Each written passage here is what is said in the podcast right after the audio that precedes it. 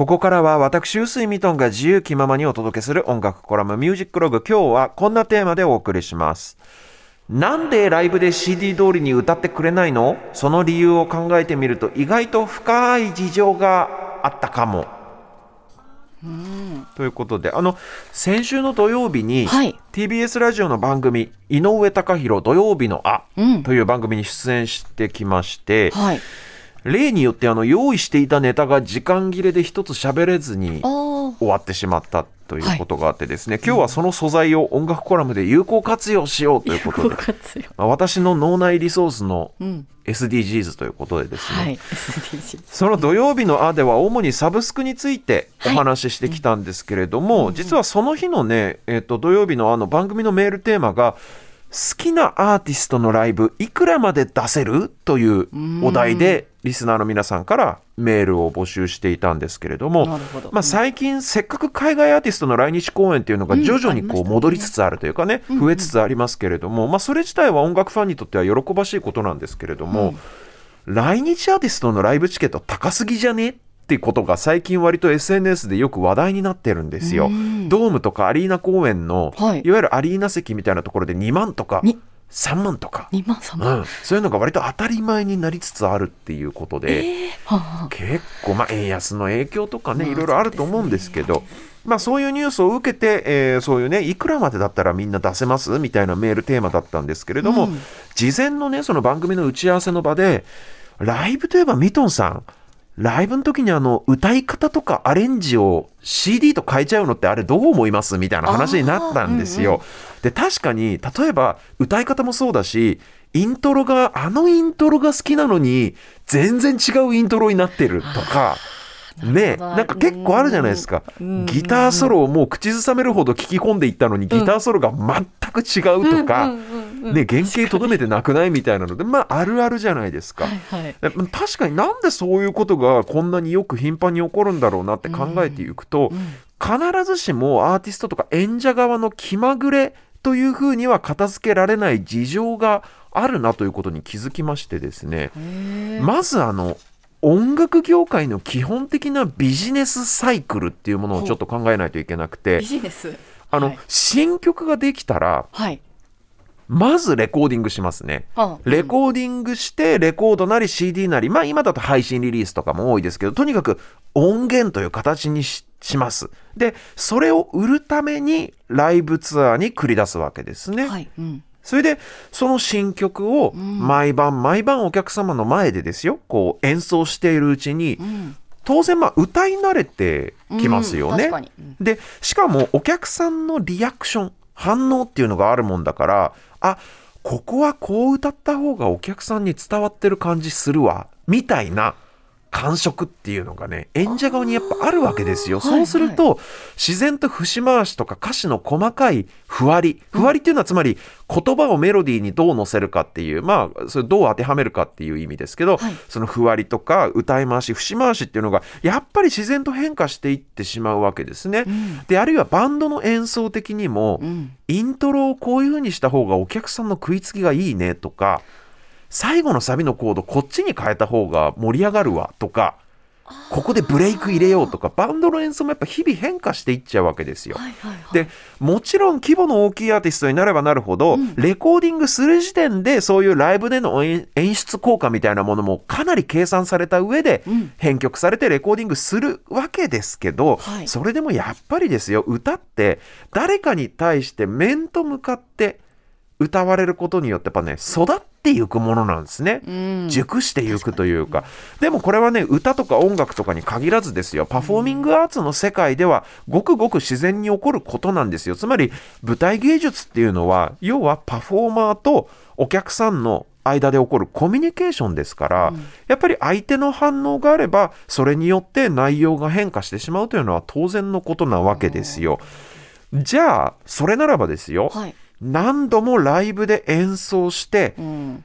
その演奏であったり歌だったり節回しっていうのが熟しきった状態でレコーディングする方が良くないって思いません？思います。僕もそう思います。実際、うん。あのねこれミュージシャンあるあるなんですけど、うん。リリースツアーの最後の公演が終わった後の打ち上げとかはい。うん。楽屋とかでこれあの今こうツアー終わった今の状態で録音したかったねっていう話になるのほんとしょっちゅうあることなんですよ。えーこれもうツアーファイナルあるあるです。この状態で録音したかったみたいなのはやってる側からすると結構あったりするんですよ。うんうんうんでまあ当然ライブで何度も何度も演奏してから撮る方がいいクオリティのものが効率よく撮れるはずなわけ、でもそれがそれを許さないのがレコード産業のビジネスサイクルなわけです。ライブツアーっていうのはあくまでも物を新商品を売るためにやるんであって、うん。ツアーに出るためにはまずその新商品を用意しないといけない、ね。だからレコーディングがどうしても先になるわけですよ。うん。だ完成したものを売るために毎晩毎晩その曲を歌うっていう順番になるんで、うんこれ言ってしまえばですよ。アーティストとかミュージシャン側からすると一番下手っぴな状態が記録されているものが作品として世に残っていくという、そっか。なんかちょっとこの不思議な状態になってるわけですね。うんうんうんでもちろんまあ言ってもプロですから、うん。やる側も、特にそのレコード会社とか大きな規模でうん。このリリースしできるなんていうアーティストのやっぱ才能にあふれて技術も確かな人たちが多いですから、はい。もちろん演奏は最初からうまいですよ新曲っつっても、うまいんだけどでもやっぱり人間がやってることだから毎晩毎晩ツアーで演奏した後の方がいいに決まってるんですよ。うんそれは確かなわけです。そう考えてみるとね、この世に数多く存在するロックとかポップスの名盤の数々、名演と呼ばれている数々の作品っていうのも、冷静に考えてみると、そのほとんどはアーティスト側は全然やりたやり慣れてない状態で撮ってるわけですね。で、そうなんや。しかも締め切りとかにも追われてますから制作期間中っていうのは。そうもうこのテイクで諦めるしかないみたいな、うん。まあ、本人的には妥協みたいなことだって日常茶飯事なわけです。制作の現場っていうのは。でもそれが逆に世の中に評価されて売れちゃったりするっていうのがアートの面白い側面でもありますよね。うん。なんかその本人的に満足のいく演奏あるいは間違いのないパーフェクトなえパーフェクトな演奏っていうのが必ずしも周りの人から愛されるとは限らないっていうのが、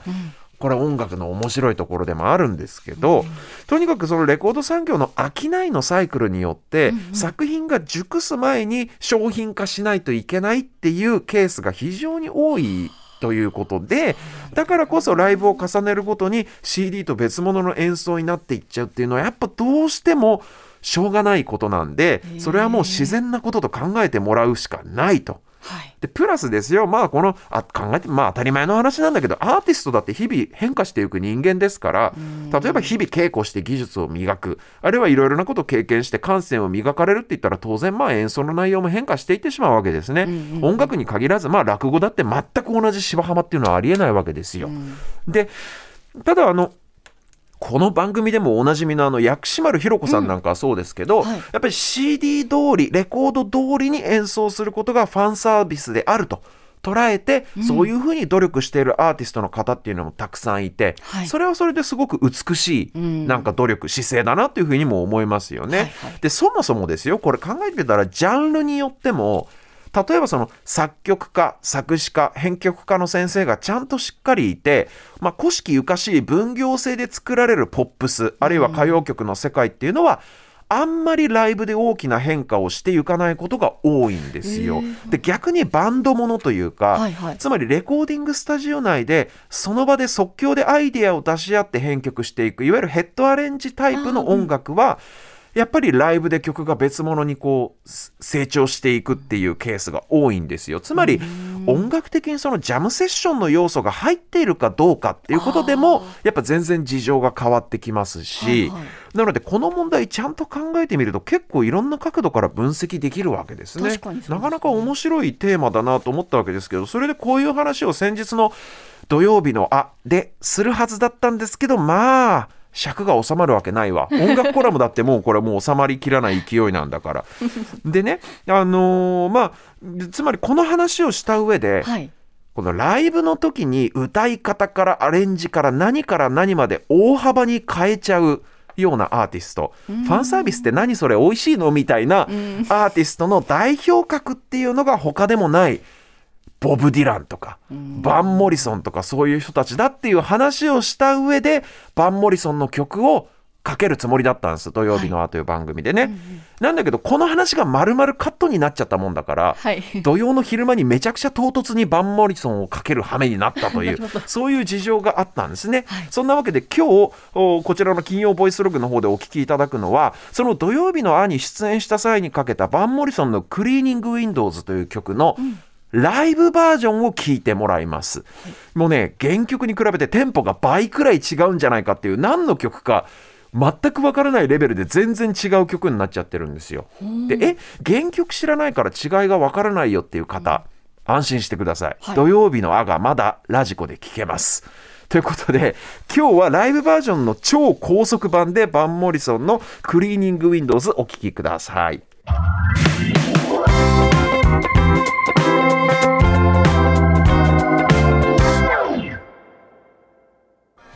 お送りしているのはバンモリソンの94年のライブバージョンでクリーニングウィンドウズでした。原曲、本当テンポも全然違うんで、はい。ぜひ土曜日の青ラジコタイムフリーでお聴きいただければと思いますけれどもね、はい、もう本当これ覚えてるんですか、もともとの曲を。ああそのおオリジナルをやってる側として演者側。自分の音源自分の CD ってあんま自分では聞かないから、うん。気づかないうちに変わっていってることの方が実は多いかも。ああ。久々に自分のその CD とかサブスクで聞いたりとかすると、あれ？はいこんくらいのテンポだったっけ？とかあこここういう風に歌ってたんだっけ？みたいなのは結構ねあるんでー。本人も意識してないうちにやっぱ少しずつ変わってっちゃうっていう部分も結構ね、あると思いますね。このバンモリソンの「クリーニング・ウィンドウズ」という曲そういえば臼井ミトントリオのカバーバージョンっていうのもね YouTube にライブ版が上がってますのでぜひそちらもついでに見ていただければと思いますけれども